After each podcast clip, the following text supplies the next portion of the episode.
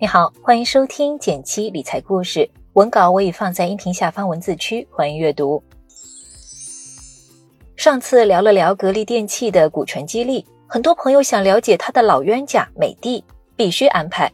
说起美的集团，好像很少有人知道他的老板方洪波，不像格力的董明珠，几乎是家喻户晓的网红总裁。众所周知，空调行业的老大是格力，行业老二是美的，但去年一年。美的股价上涨超过百分之七十，格力股价下跌百分之二，结果就是美的集团的总市值大幅超越了格力，总市值等于每股股价乘以总股本。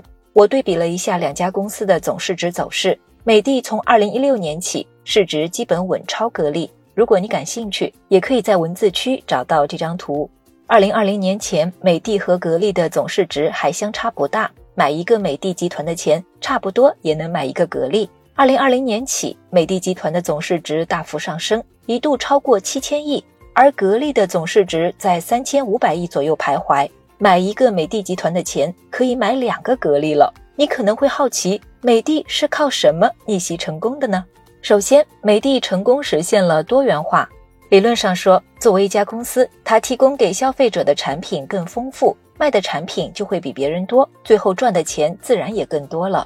举个例子，比如你要买空调，马上会想到格力、美的等品牌。虽然格力空调质量好，但美的空调更便宜，因此有些人也会选美的。再比如你要买冰箱、洗衣机、电风扇，这时你可能只会记得美的，很少会想到去买格力的产品。所以你不妨回忆一下自己买过的家电，是不是美的牌的产品要比格力的更多呢？当然，这只是普通人日常生活中的经验。事实到底如何，还要看看两家公司的财报怎么说。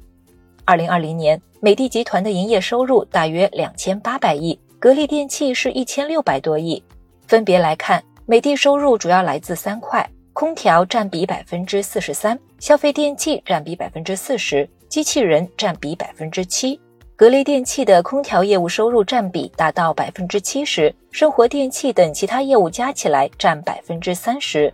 显然，财报告诉了我们两点：第一，美的集团的营收比格力更高；第二，美的集团的产品更加多元化，而格力的产品过于单一，除了空调没有其他的拳头产品。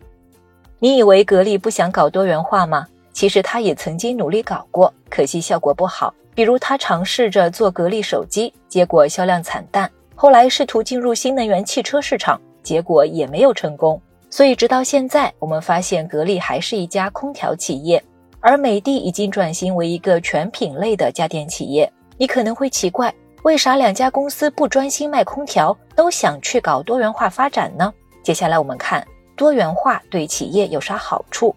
答案很简单，因为空调行业的增长已经达到了天花板。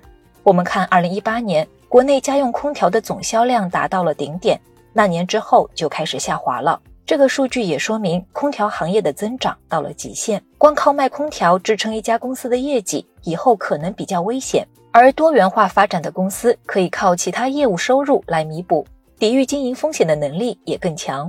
光这么讲，你可能没感觉。还是以格力、美的来举例，去年疫情爆发后，空调销量一度降到冰点。因为空调需要上门安装，疫情期间安装工人进不了小区，空调一下子卖不动了。相对来说，电风扇、电饭煲、微波炉等小家电还是照样卖，因为大家可以在网上下单，买回家直接就能用。这个时候，美的集团的多元化就体现出优势了。你看，它去年的营收和净利润不仅没有跌，还实现了小幅增长。但格力电器就没那么幸运了，它的营收和净利同比下滑两位数。这么看来，多元化的好处就是可以分散经营风险。这就有点像投资中的一句话：不要把鸡蛋放在一个篮子里。你不能拿所有的钱都去买股票，也不能都放余额宝，而是要分散到不同的投资品中，做好资产配置。资产配置降低了我们投资收益的波动，而多元化降低了企业业绩波动。其实道理都是一样的。而更多关于财富配置的思路，在减七实操营中全部都有答案。微信搜索“简七独裁”公众号，关注后回复“电台”，仅需一元即可学习十天精华理财课，每天限量两百名，感兴趣的话不要错过。再来联系到个人，现在很流行的斜杠青年，也是在主业以外开发出多个副业，这样万一主业遇到瓶颈了，还可以依靠副业维持职业生涯的上升曲线。想做斜杠青年的朋友，不妨可以参考美的这个成功案例，先把主业给搞好了，然后再去找机会拓展一些副业，一步步稳扎稳打，或许你的职业道路会越走越宽，越走越稳。学习更多理财投资知识，可以按照上述的提示操作，免费领取我为大家准备的理财干货大礼包一份，还有惊喜福利等着你。点击订阅电台，每周一到周五，简七在这里陪你一起听故事、学理财。我们明天见，拜拜。